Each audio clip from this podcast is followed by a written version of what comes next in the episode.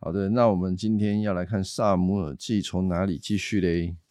从《萨姆尔记》的第十三章开始，第十二章，萨姆尔对这些以色列人给他们一个忠告，因为他们现在已经有了自己的王了，嗯，他们不再是要透过士师把上帝的这些命令来带领他们。啊，虽然有王，这个萨摩也是告诉这些以色列人跟这个扫罗说：“哈，虽然你们现在有自己的政治系统，但是不代表你们就自由了。”对于以色列人呢，他们也许想说立了王，他们就可以自由啊，但其实没有那么简单。就是上帝就是透过沙漠告诉他们说。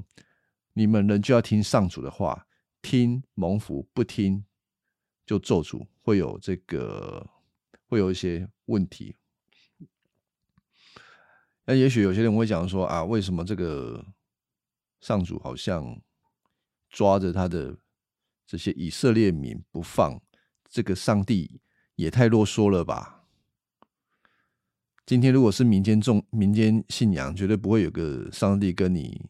这样子纠缠不清啊，对吧？通常一定是人想要这个神就有这个神，不想要这个神就把这个神丢掉，没有绝对没有问题的，不会有个神明跟你勾勾顶，除非那个是什么冤亲债主啊。不过那是民间信仰跟你讲啊，就是你说会有一些冤亲债主啊，他就要跟你这个缠着你啊，那你要怎么办？那可能就是你要。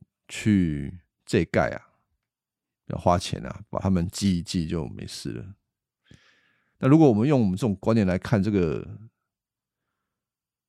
以色列的神，我们会觉得说：，哎，这个神怎么这么烦人啊？怎么拉着以色列人不放哦？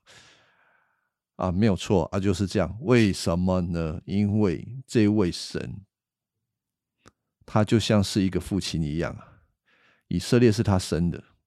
是他亲手带出来的，就把他当做是自己的儿子，而且爱他们，爱他们就爱他们到底，不会因为说这个孩子现在翅膀长硬了，放他们走就放他们走，就是一辈子跟他们纠缠不清啊！纠缠不清听起来比较负面了，意思就是上帝一定会不断的看顾保守他们，即便他们现在正在走一条。背逆他的道路，上帝不会放手的。好，所以就进到第十五章啊。第十五章就看到扫罗的一场战争。这场战争整体而言，并不是一个很成功的战争。当然，他们攻击了这个菲利士人，但是扫罗在整个战争当中，并不是站在一个领袖的。地位相对的比较出色的，反而是这个扫罗的儿子约拿丹。那约拿丹就是在这个时候出场的啊。约拿丹是一个很了不起的人物，很奇怪哈，可以用一句成语来形容扫罗跟约拿丹，就是“拍跌先后顺”，坏的竹子结果生出好的竹子。这个在约拿丹身上我们可以看到。好，我们就开始看这个第十三章啊，顺便看一下我的那个什么，放一张地图。这个地图主要要了解这个地理位置啊，因为没有这个地理位置，我们会觉得空空的。扫罗从以色列人中选出三千人，把两千人留在他身边。在密摩和伯特利山区，那你就会看那个地图，你就知道，哎，密摩在什么地方啊？在一个山区的地方。好，另外有一千人放在基比亚的地方，是他儿子约拿丹率领的啊，所以你就看这个地图，就有地图的概概念哦。密摩是比较靠近右边，基比亚比较靠近西南边。其实西南边是离敌人比较近的地方，扫罗在一个军队的后面啊，当然没有错啦，就是通常驻军的话，主帅通常会放在后面嘛。啊，主帅会主帅会放在一个比较安全的地方。那接下来第三节，约拿丹在加巴射了啊，加巴杀了非利士人的指挥官。加巴就是看地图，就是密摩的西边，基比亚的上面。那这个扫罗他的布阵。我们要想到他的布阵是怎么一回事的，就是他把他自己的儿子放在比较离敌军近的地方，就是一个比较危险的地方啊，啊，自己放在一个安全的地方啊。然后呢，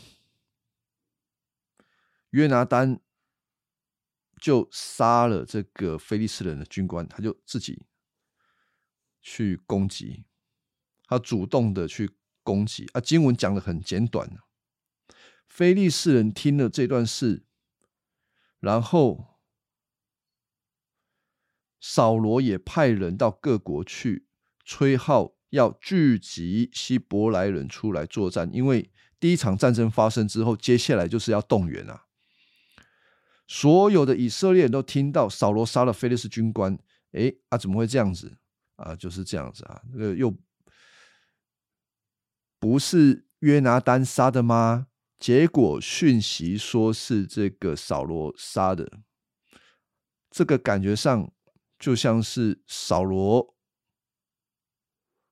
嗯，扫罗占了这个他儿子的便宜啦，就好像他占了他的，明明就是约拿丹去杀了这个菲利斯人军官，但是讲是讲说扫罗打赢的。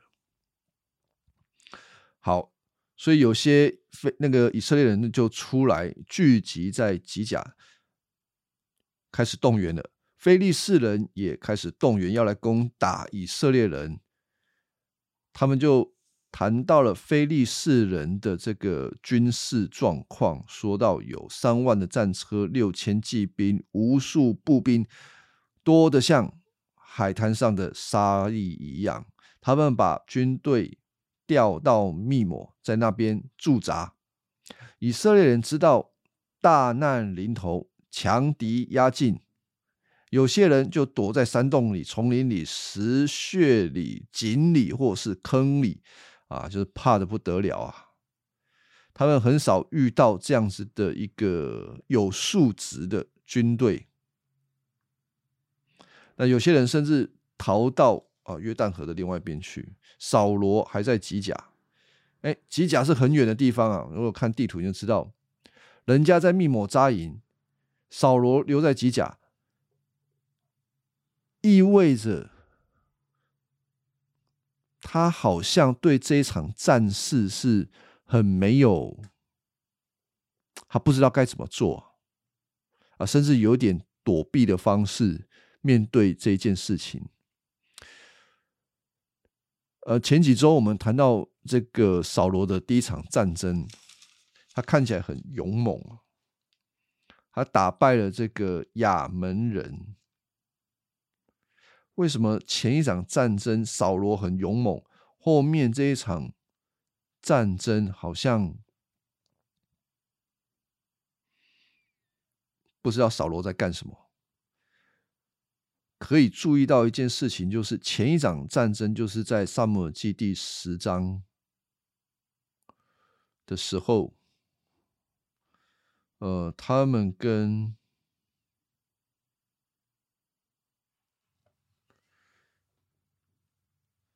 亚门人在第十一章，他们被围攻了。看一下啊。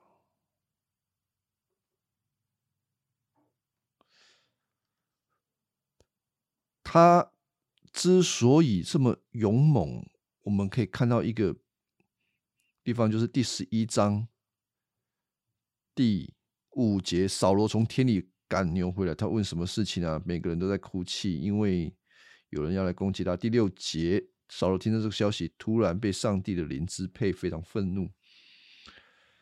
对于第十一章，我觉得有个可能性，他可以表现的勇敢呢，是因为圣灵的工作。那第十三章这边感觉起来是因为圣这里面没有讲到圣灵对这个扫罗有特别的工作，所以可能就是他的这个表现才是他一个正常的状况啊啊，他就是一个这样子的人。好。所以啊，他就留在这个吉甲，就是整个战士的后面。然后大军压境，他也没有什么作为。第七节的后面说到，扫罗还在吉甲，跟从他的人都惊慌站立，啊，怕的要死。然后呢，第八节，他照着萨摩尔指示，在吉甲等了七天，但萨摩尔还没有到。人民开始离弃扫罗。呃，这个地方我们需要解释一下。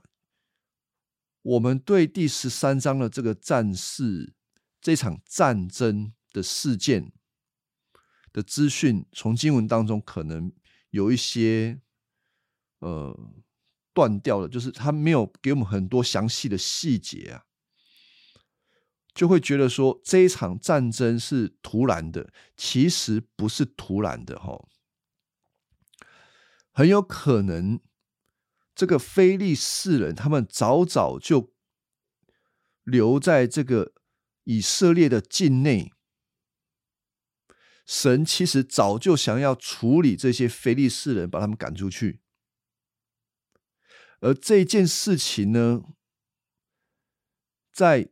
扫罗第一次见到这个萨姆尔的时候，就已经约定了这件事情，就是告诉扫罗你是有任务的，你的任务是把非利士人赶出去啊。所以一样，这个要看到前面的经文。嗯，他不是第一次去见扫罗吗？啊，扫罗第一次去见萨姆尔，然后。萨姆尔最后跟扫罗说道：“啊，你要去，我找一下经文。嗯，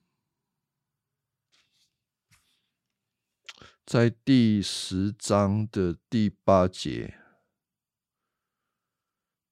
沙漠跟扫罗说道：‘你要比我先到吉甲，我会在那里跟你会合，并且烧。’”并且献烧化祭和平安的祭，你要在那里等七天。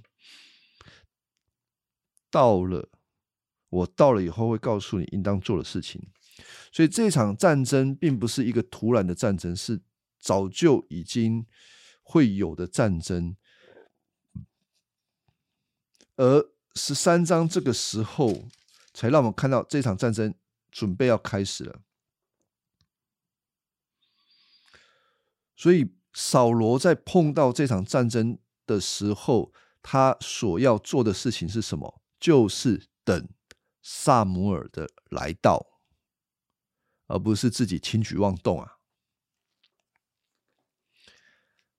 好，那这个第十三章这边就说到，他在起甲等了七天，萨姆尔都没有到。那有一些人会对这个经文有一点呃纳闷。哎，因为我们如果看十三章哦，他等了七天，沙漠还没有到，人心就开始离弃扫罗。你可想而知，扫罗在当下是紧张的要死哦。大军压境，人民惊慌，他束手无策，一个一个离他走，那个压力越来越大。通常这个时候，就是一个领袖要显出他对上帝信靠的心，他要沉住气，不要轻举妄动，因为萨默说什么就是什么。所以我要跟你讲，这边有一个可能的东西，就是其实萨默对他说七天嘛，是七天结束。我看有些解经书，他说萨姆尔强调的是七天，你要等完七天。可是十三章这边有一个可能是，他没有等完七天就已经按耐不住，也许是第七天啊受不了了，他就勉强的做一件事情，就是献上烧化祭。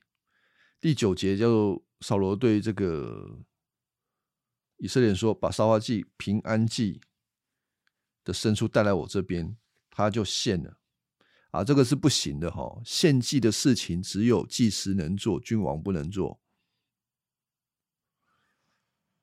但是扫罗就做了，做完之后，扫罗就出来了。不不不，做完之后，萨穆尔就到了。萨穆尔哈没有食言哦。如果照我刚刚解释，萨穆尔没有食言。不然你会觉得萨姆好像很故意，啊，也许萨姆躲在那个草丛里面看那个萨 看那个扫罗啊，你到时候要什么时候要出包，总算出包，萨姆才跑出来，没有，很有可能是就是第七天的时候他沉不住气啊。好，萨姆就指责他说：“啊，你做了什么事情？”扫罗就说：“啊，人民离弃我啊，啊，你也不按照时间来，并且非利士人正在。”密谋，我想，菲利斯人要在吉甲攻击我，我们还没有获得上主的全顾的垂顾，所以我不得不献上烧化祭。沙漠就说：“哎呀，你做糊涂事了，你没有遵守上主给你的命令。如果你遵守，他会使你和你的后代永远。”统治以色列，可是现在哈，你的王国不会长久，因为你并不听从他。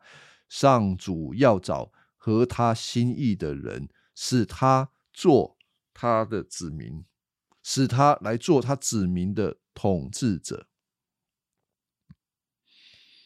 所以，根据刚刚所讲的，其实扫罗不冤枉哦，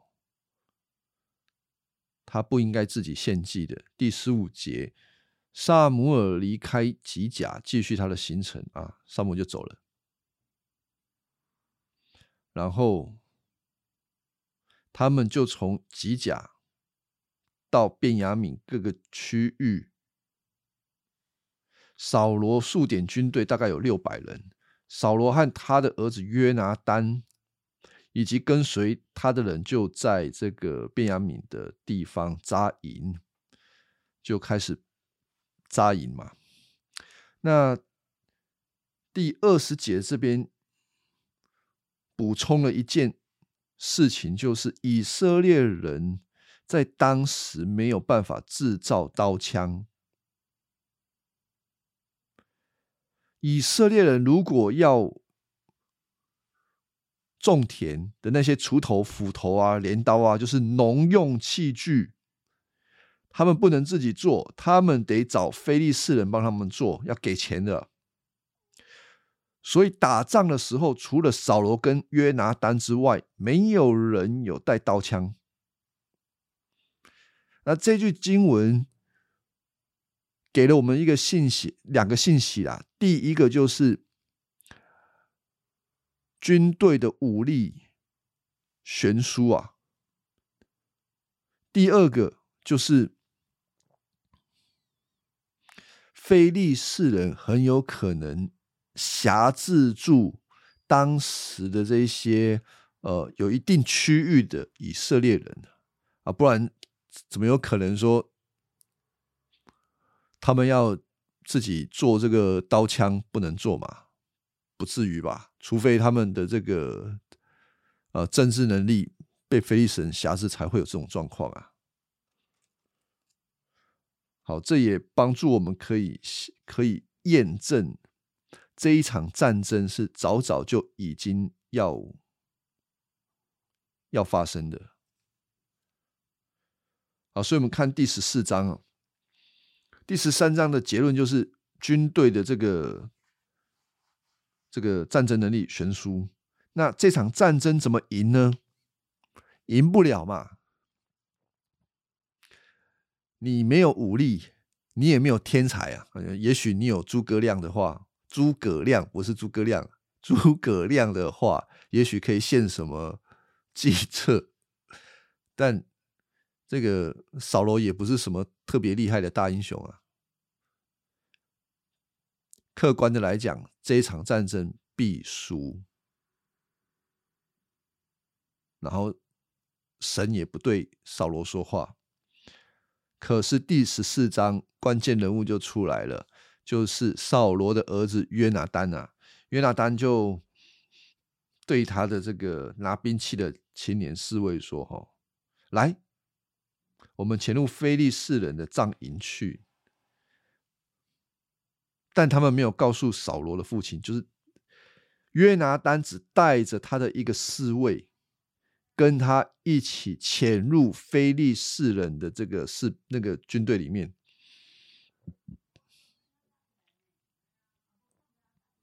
那经文又告诉我们，此时此刻的扫罗呢，在做什么？此时此刻的扫罗就跟当时的祭司亚西亚在一起。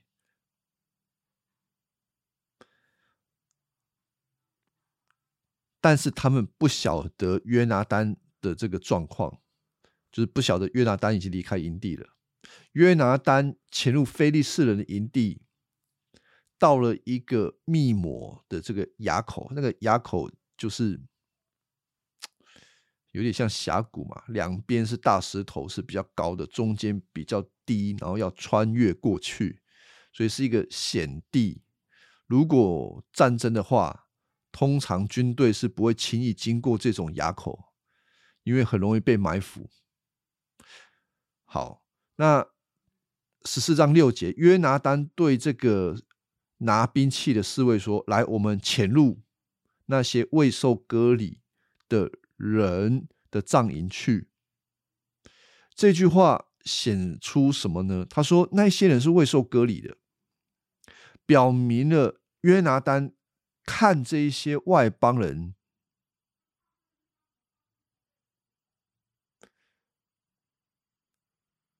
是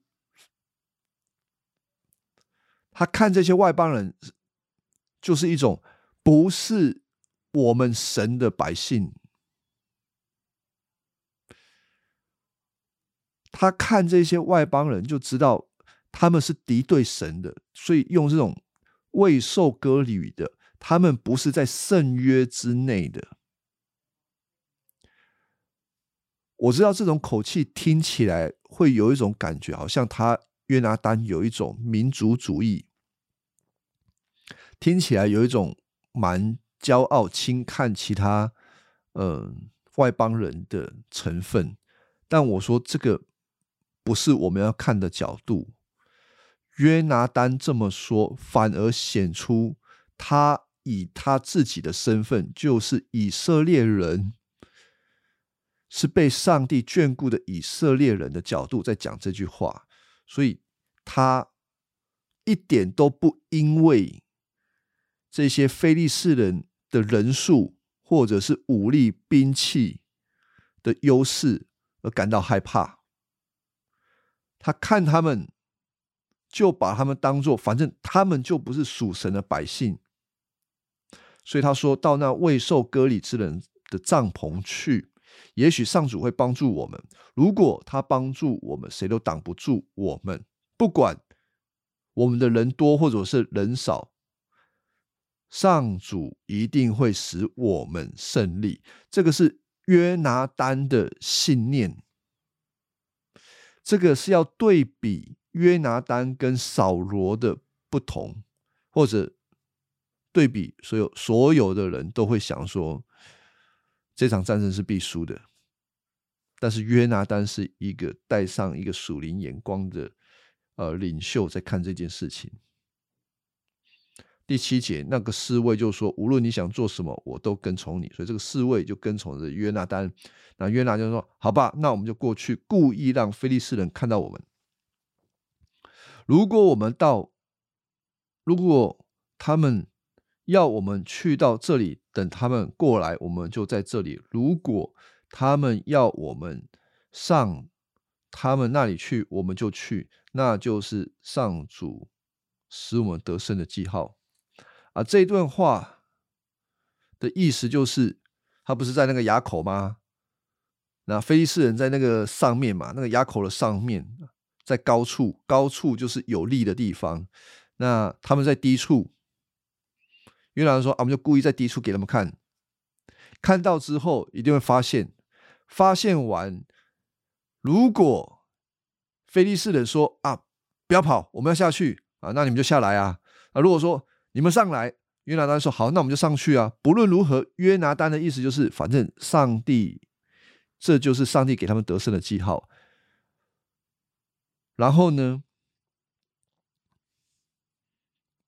反正这个很吊诡啊，因为通常在低处往上面爬的话，人家要怎么带你就怎么带你，但约拿丹却说这个是上帝给他们得胜的记号。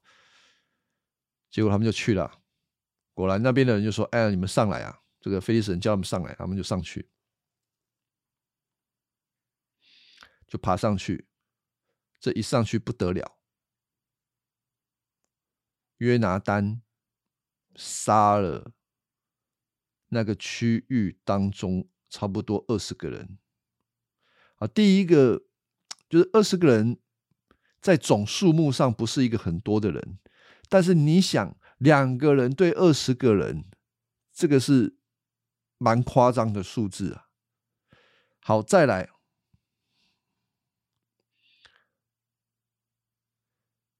第十五节说到，所有在田间的非利士人都惊恐。那为什么会惊恐呢？除了约拿丹勇猛之外，神用特殊的方法让他们会感到惊恐，所以就说到连地都震动。好，与此同时啊，扫罗在干什么呢？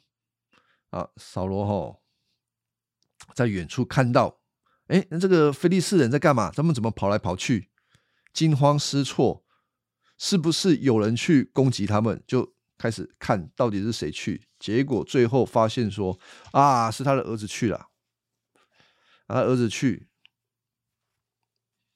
然后扫罗原本要对祭司说：“我们来求问上主这场战事怎么样？”结果也不求了。就直接出兵攻打这个菲利士人，好，所以那一天是一个胜利的日子，他们就开始打啊，这场战争打很久。二十四节，以色列人又饿又累，因为扫罗曾经发誓说：“今天我向敌人报仇以前，谁吃东西谁就受咒诅。”啊，为什么扫罗要立这种誓约啊？立这个誓约就是一定要赢啊！本于自己的方式要赢啊，就是有点可能是像惯老板那种方式。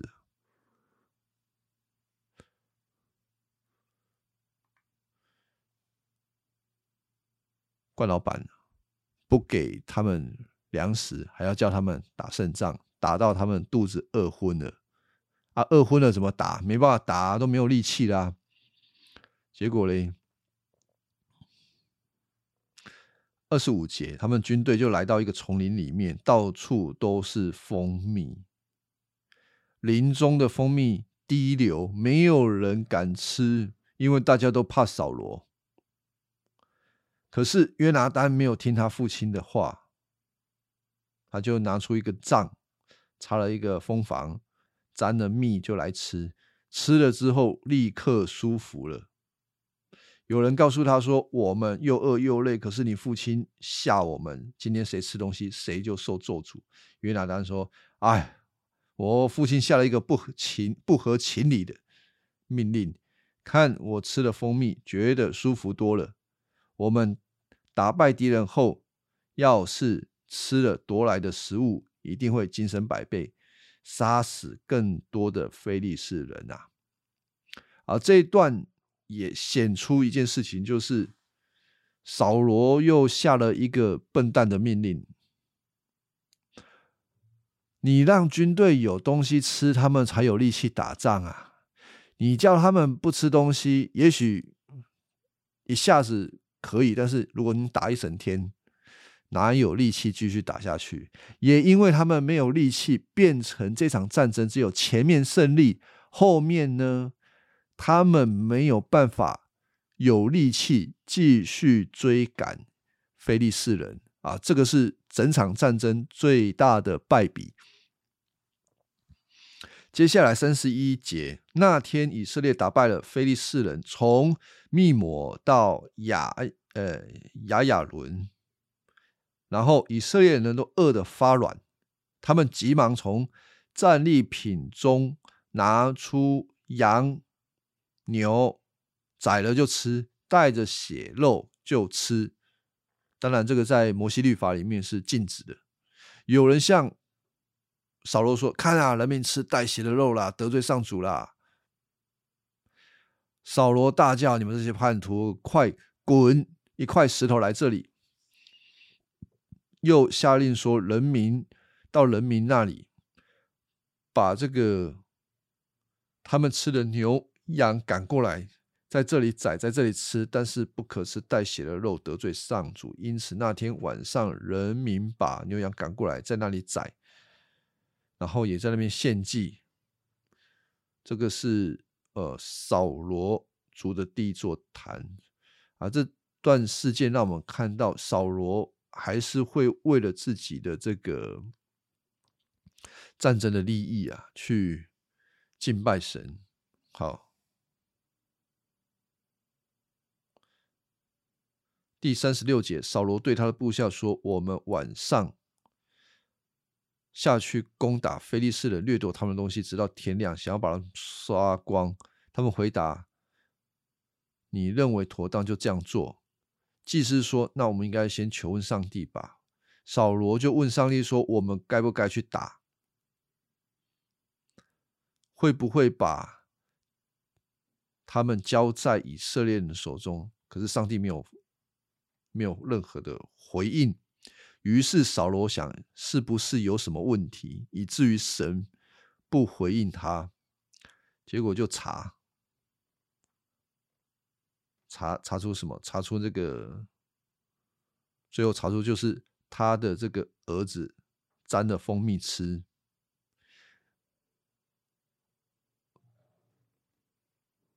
嗯，但是这个命令。这个命令对扫罗而言是扫罗自己的命令啊，是扫罗自己的命令，应该不能说是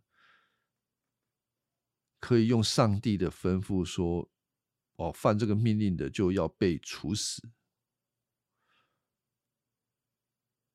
好，这个总之啊，最后查出来是。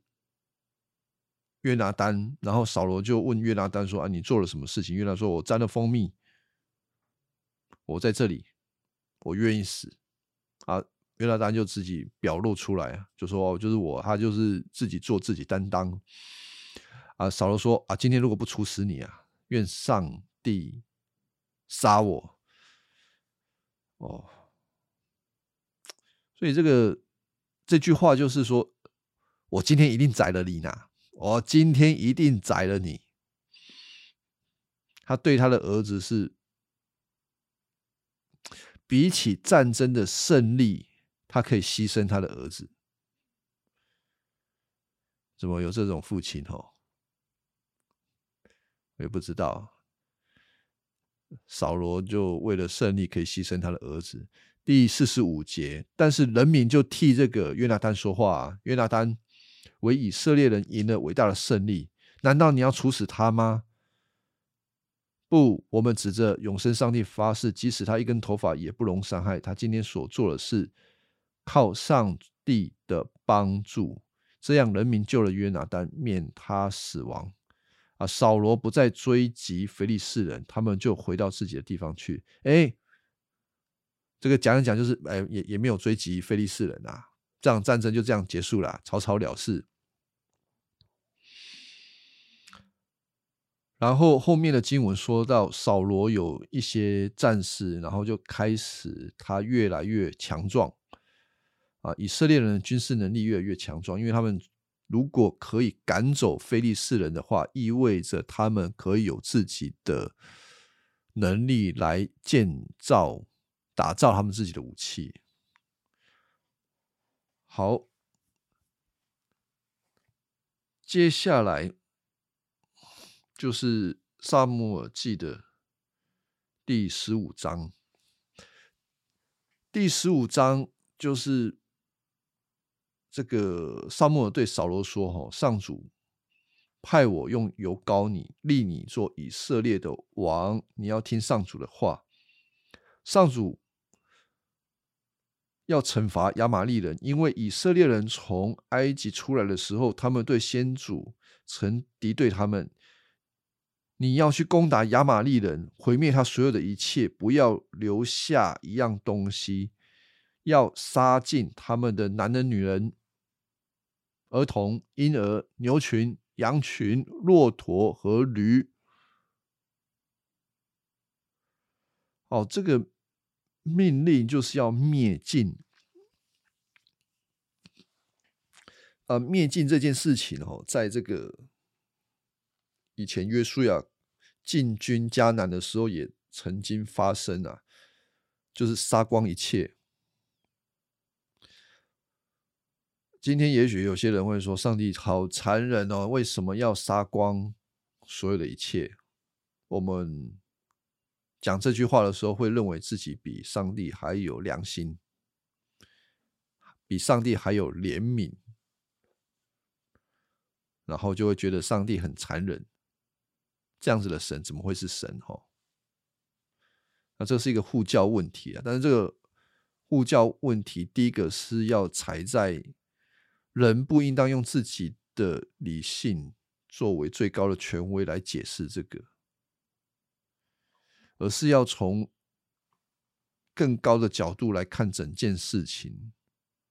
如果就是。人会觉得人自己很无辜，人会觉得自己好像还有一些价值，所以我们会觉得这些人的死亡是很残忍的。但其实按照上帝的公义而言，没有一个人是配得。任何一点上帝的恩宠，上帝要对他们施行公义的审判，惩罚他们都是正当的。这个在创世纪、挪亚方舟前的世界都是这样子。人罪恶到一个地步，上帝施行公义的审判是配得的，上帝公义的荣耀是配得颂赞的。那我先讲这个第一步，哦，是我们必须先认知的，就是没有人可以有资格跟上帝说：“哎，你你做这件事情是不是太残忍？”没有啊，他没有残忍，他施行公义的审判，本来就是配得的。啊，第二个，你真的要比怜悯，你绝对没有比上帝还要怜悯。反而是人自己很残忍，人自己不知道。嗯，比如说，如果我们讲约拿书，约拿会为了自己的爱国主义，为了自己的群体，然后残忍的对待其他国家的人，那种残忍啊，不一定是说主动的去消灭他们，有的时候是对他们的冷漠，不愿意出手相救。其实，这个也是一种残忍啊。但上帝对约拿讲的是：说这个座城里面有多少左手不认右手的人，就是那些婴孩有多少？你觉得我会不顾念他们吗？上帝怎么有可能不顾念他自己所造的人？人不可能比上帝还要怜悯。啊，所以这是第一点跟第二点。第三点，我要谈的是，不要独后以色列。以色列，嗯，去做这件灭尽的工作，是好像我们会一种角度，好像上帝对这些非以色列人比较比较没有恩典，比较没有怜悯。没有，其实上帝是公平的。当以色列人不遵守，或者是以色列人。犯罪，上帝一样对他们施行公义的审判跟管教，所以上帝没有大小眼哦。上帝对以色列人的管教没有大小眼，嗯，这有矛盾吗？没有啊，他没有大小眼，只不过上帝跟他们立约，用永远的爱去爱他们。他们所有的过犯呢，最后是因着上帝自己的应许，就是透过耶稣基督赦免他们的罪。当然，他们要凭信心接受了。这个对于非信徒也是一样，非信徒，上帝一样严格的对待每一个非信徒，但是也同样的宽容每一个人。如果我们接受耶稣基督的话，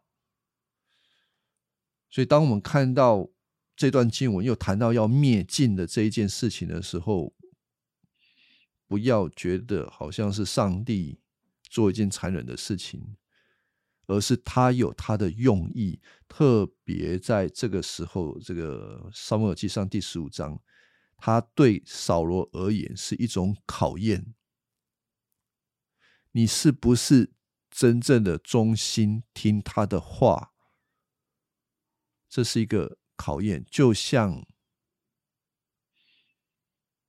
亚当在伊甸园的时候，亚当在伊甸园可以做他所有自由的能做的事情。他在伊甸园可以耕种啊，种菜呀，生活啊，跟夏娃。在一起，那上帝跟他放了一个命令，分别三恶树上面果子不可吃。这个命令就是一个考验，要来表明亚当，你到底对我是不是忠心、顺服、听从？所以那个命令是重要的。现在的扫罗也是一样，现在扫罗他拥有他的军事能力。基本上他要干什么就干什么，但前面萨母已经告诉他说，其实你要听从的，你要听从神的话。因此第十五章这边就再给他一个命令，特别的嘱咐他去消灭亚玛利人。扫罗必须要亲自的遵守。来表明他对上帝的忠心，同时这个命令带着某一层面的挑战啊。如果这个命令没有挑战，那就不算什么命令啊。那这个挑战是什么呢？对扫罗而言，挑战是什么呢？就是杀人很残忍吗？不是吼。哎，扫罗不会怜悯说：“哎呦，这个把他们打打死很残忍。”而是什么？而是对于灭尽之后，你知道这里面还有一些羊群哎，有价值的东西哎，难道也要杀光光吗？对扫罗而言，这个很困难，就是这样。扫罗要爱这些牛群、羊群比较多，还是要听从上主的话呢？两个只能选一个。好，第七节，扫罗打败亚玛利人，但第九节，他军队所留下。扫罗和他的军队留下雅甲的性命，雅甲就是这个亚玛利王。也没有杀掉最好的羊群、牛群、小牛和小羊，把好东西都留下来，只他们只灭掉那些没有用、没有价值的东西。呃，这个考验，扫罗选择了他自己所想要的，他爱有价值的东西胜过听上帝的命令。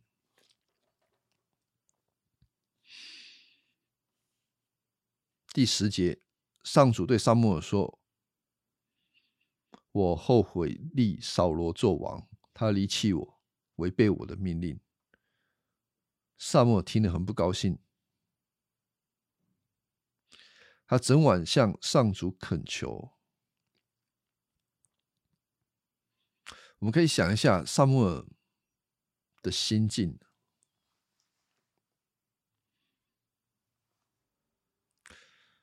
萨姆尔年纪比较大，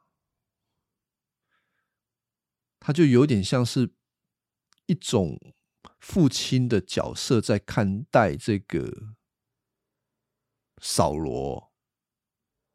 即便扫罗做事情实在是荒腔走板，但是毕竟这个扫罗是萨姆尔一步一步带他出来啊，从。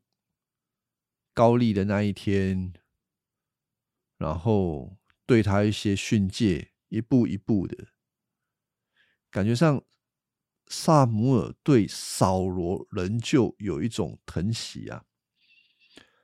那另外一个也是一个真正爱神的人，他会对人有自然而然的怜悯之心，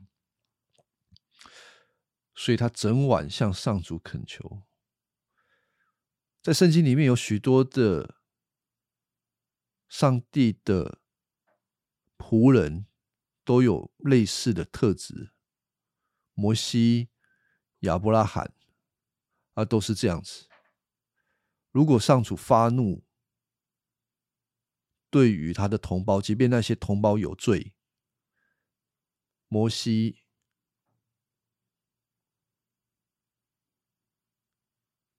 亚伯拉罕都会为这些人代求，啊，萨姆也是。好，所以他就整晚为这个扫罗代求。第二天，萨姆就去找扫罗，